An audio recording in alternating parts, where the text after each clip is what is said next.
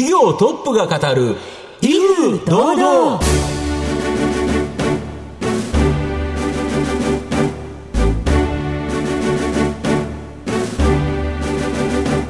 毎度相場の福の神こと藤本信之です。アシスタントの飯村美希です。この番組は巷で話題の気になる企業トップをお招きして番組の指揮者的役割である藤本信之さんが独特のタクトさばきでゲストの人となりを楽しく奏でて紹介していく企業情報番組です。今週もどうぞよろしくお願いいたします。今回も素敵なゲストをお招きしてお送りいたします。どうぞ最後までお楽しみください。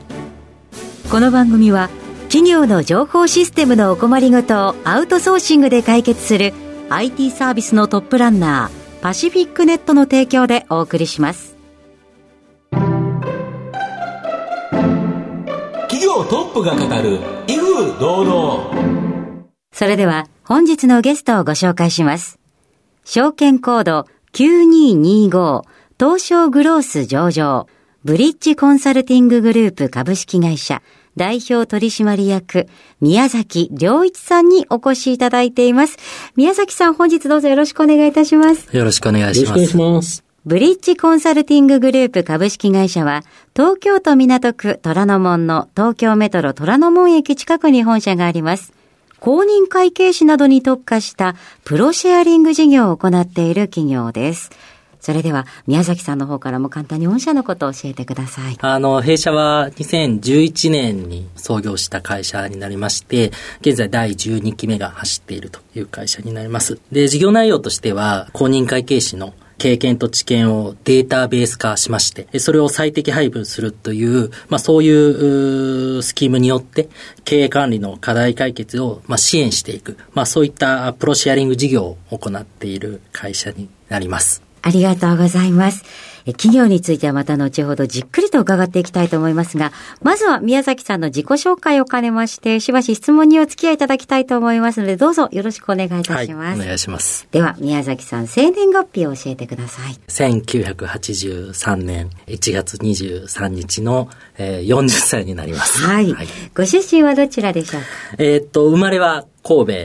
敷田区という、はい、まあ、あのー、皆さんがちょっとこうご想像する神戸っていうよりは、もう少しこう、田舎の方なんですけれども、はい、そこであの生まれまして、育ちは、えー、大阪の茨城市というところで育ってますね。はい。それは何かもう転校とかされたということですか？中学校が、あの、大阪の寝屋川っていうところにありましたので、はい、少し神戸から遠いだろうというところで、あの、大阪に引っ越しまして、そこで育ちましたね。当時はどういうことに熱中されていましたか？私がこう通わせていただいてたのは、あの、同志社交っていう、中高一貫の男子校だったんですね。はい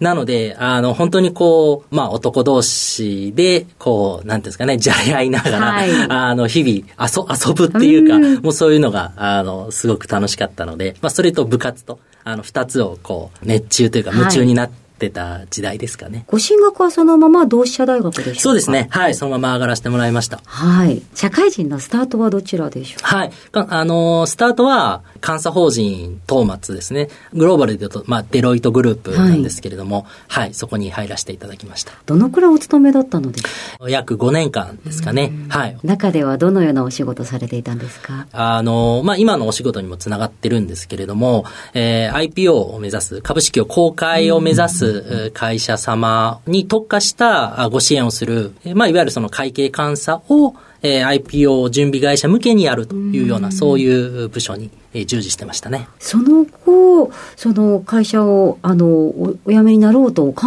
えになられたきっかけは何だったのでしょう ?2008 年に発生した、まあ、リーマンショックが、まあ、はいきっかけなんですけれども、まあ私自身は当時所属してた東松でのその部署が好きだったというか、うん、うん本当にこう、まあ、男子校で育ってきてて、こう、いろんな仲間と、こう、切磋琢磨するっていう環境がやっぱ自分の中ではものすごく幸せな、あ環境だったので、それがこう、社会人になってもできているっていうのが本当に幸せだったので、もうこれが一生続けばいいなっていうぐらい本当に手放したくない環境だったんですけども、やっぱりこうリーマンショックの影響で、えー、特にその IPO マーケットが、あかなりダメージを受けました。急激に IPO する会社がなくなったはい、というもうおっしゃる通り。減っちゃったということですよね。そうなんですね。えー私がこう入社した当時は、あ年間で200社近い会社があ新規上場してたんですけども、リーマンショックの翌年、翌々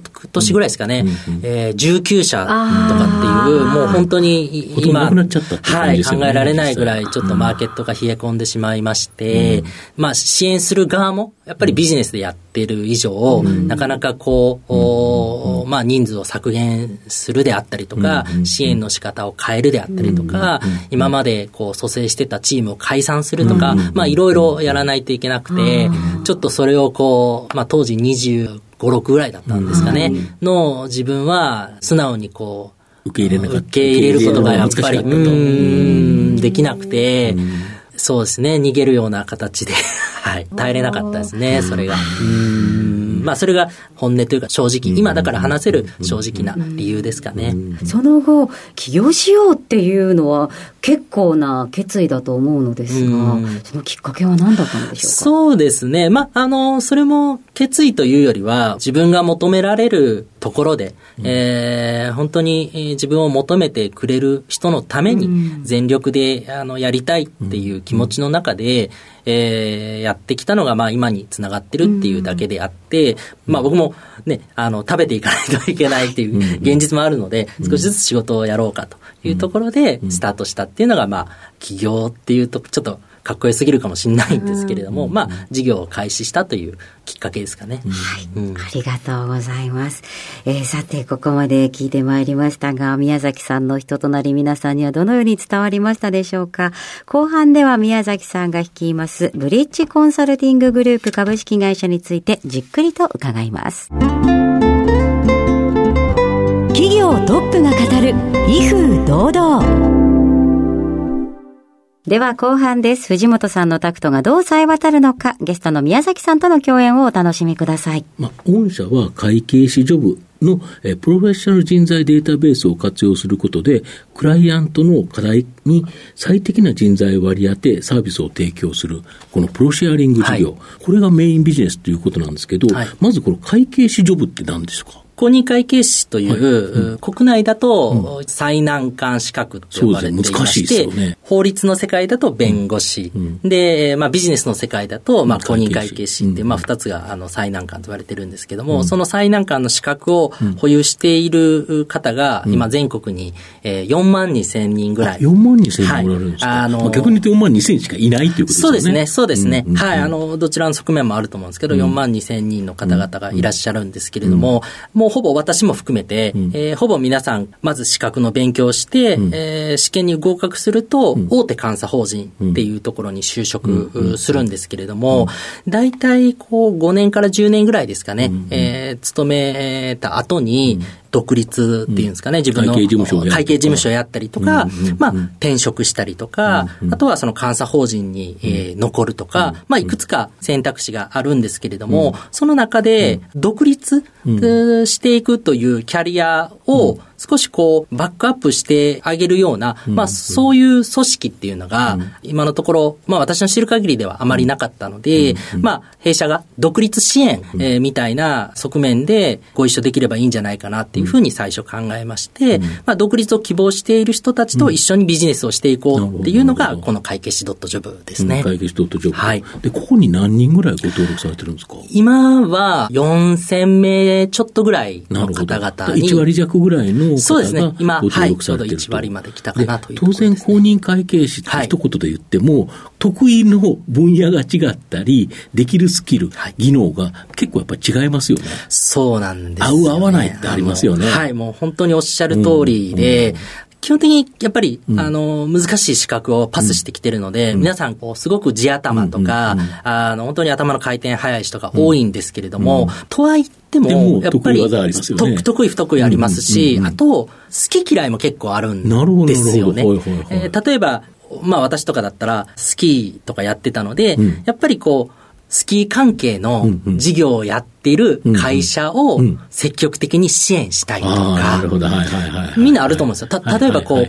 女性だったら、やっぱり化粧品系の、美容系の事業をやってる会社を支援したいとか。わかりやすいですからね。そうなん、そうなんですよね。あとは、え事業じゃなくて、例えば、え私は大阪出身、まあ、神戸まで大阪育ちなので、例えばこう、関西の企業を積極的にやりたいとか、やっぱ皆さんそういうのがあるんですよね。そこをこう、うまく適材適所に、こう、最適配分するっていうのができれば、全体的に生産性向上につながるんじゃないかなって思ってまして、そこをこう、やらせていただこうっていうような事業をやってますね。これ、公認会計士と契約する企業、はい、これも、あれですよね、様々ですもんね。様々ですね。すね。ただ、やっぱりその、公認会計士を求めている会社っていうふうになりますので、ある程度の規模ですね。あとは、上場会社とか、上場準備会社とかさんが多いですね。で、御社の場合は、この IPO 準備会社を中心に、年間約400社の企業、それを支援されてるってことですか、はい、そうですね。400社ちょっとぐらい。だと年間100社ぐらい、大体上場してるかなというふうに思うんですが、はい。はい、まあ、それを含めめてという感じですか？まあ、毎年、えー、まあ、ここ2、3年だと、100社ぐらい上場されてますけれども、えそこの大体、2割ぐらいですかね、うん、2割弱ぐらい、20社弱ぐらいが、うん、あの、弊社の、クライアントになってますかね、うん、今期はもうちょっといくかもしれないですけどね。どはい、そうすると、まあ、そういう企業が、まあ、あの、上場したいなと思ったときに、まあ、どっか、やはり監査法人、これ入らないと上場できないですよね、もともとに。と、いうことで、まあ、そういうところを求めてくるという形で言うと、まあ、御社が間に入ってマッチングするっていうことですか？そうですね。うんあ上場を目指していくっていう中で、うん、えー、当然監査法人さんに、うん、えー、まあ、監査をしていただく必要があるんですけれども、うん、やっぱりこう、一足飛びに、あの、今まで、えー、監査法人さんとお付き合いがなかった会社さんが、いきなりこう、監査法人とお付き合いするってなると、こう、いろいろこう、だって戸惑うことも多いんですね。まあ、すね。今まで作ってなかった資料を追加で作らないといけないとか、今まで作ってた資料を少しバージョンアップしないといけないとか、はい。そういうのがあるときに、まあ、我々がそこの監査法人さんと会社さんの間のポジションとして立って、まあ、あの、両者がこうスムーズに、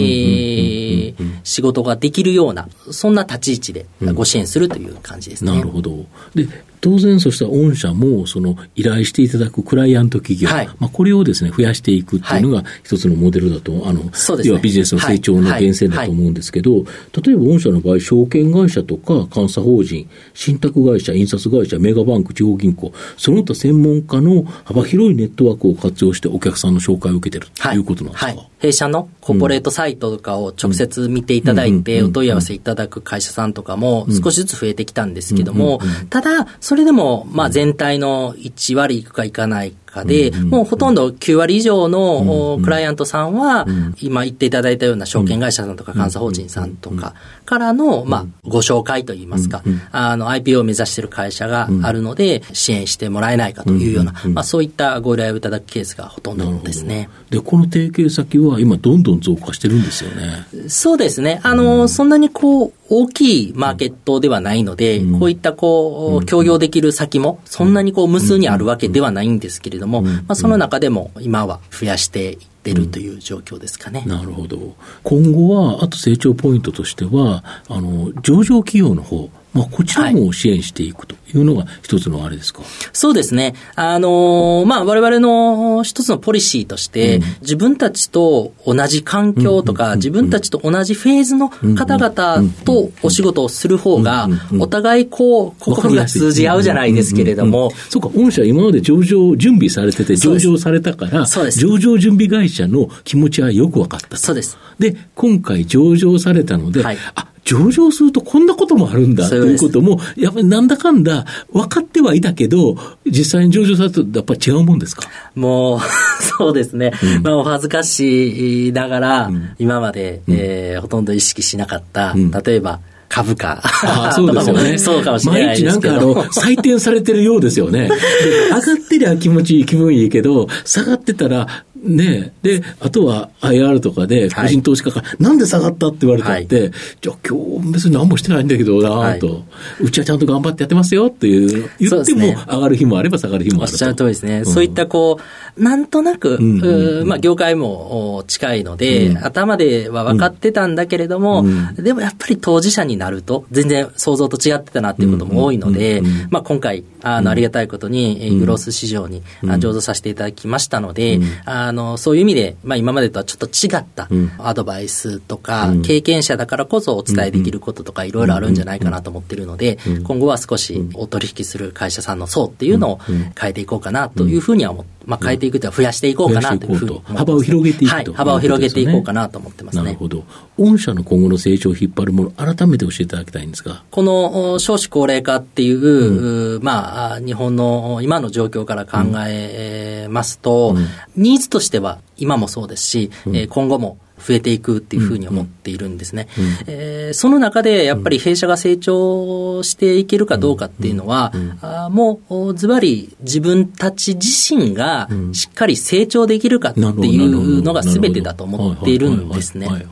なので、お客さんをどれだけ増やすかとかっていうところよりも、うん、今の既存メンバーが、うんうん、あそれぞれ切磋琢磨しながら、まあ、成長していくっていうところが、うん、本当に日本の成長にもつながっていくって僕らは思っていますので、あの、まずはそこからしっかりやっていこうというふうに思ってますね。なるほど。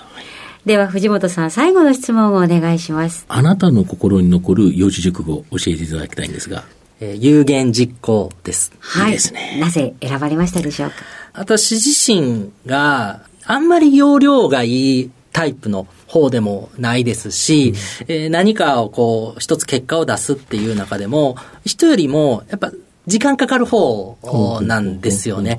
うん、まあ、だからこそっていうわけじゃないんですけれども、やっぱり本物志向というか、やっぱり言った以上は結果を残したいっていう気持ちは昔から強く持ってますし、まあ単純に有言実行だねって言われると、ちょっとうれ嬉しいっていうのもあるんですけれども、やっぱり、まあ男ってこんなもんだろうっていう意味で、あの、有言実行っていう言葉を大切に、はい。ありがとうございます。改めまして本日のゲストは、証券コード9225東証グロース上場、ブリッジコンサルティンググループ株式会社代表取締役宮崎良一さんでした。宮崎さんありがとうございました。ありがとうございました。ありがとうございました。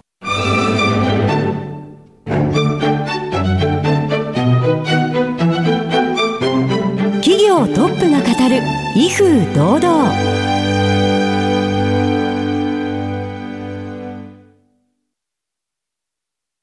業の情報システムのお困りごとをアウトソーシングで解決する IT サービスのトップランナー。東証スタンダード証券コード3021パシフィックネットはパソコンの導入、運用管理、クラウドサービスからデータ消去、適正処理までサブスクリプションで企業の IT 部門を強力にバックアップする信頼のパートナーです。取引実績1万5000社以上。東証スタンダード、証券コード3021パシフィックネットにご注目ください。お送りしてきました企業トップが語る威風堂々そろそろお別れのお時間です。今日のゲストはブリッジコンサルティンググループ株式会社代表取締役宮崎良一さんでした。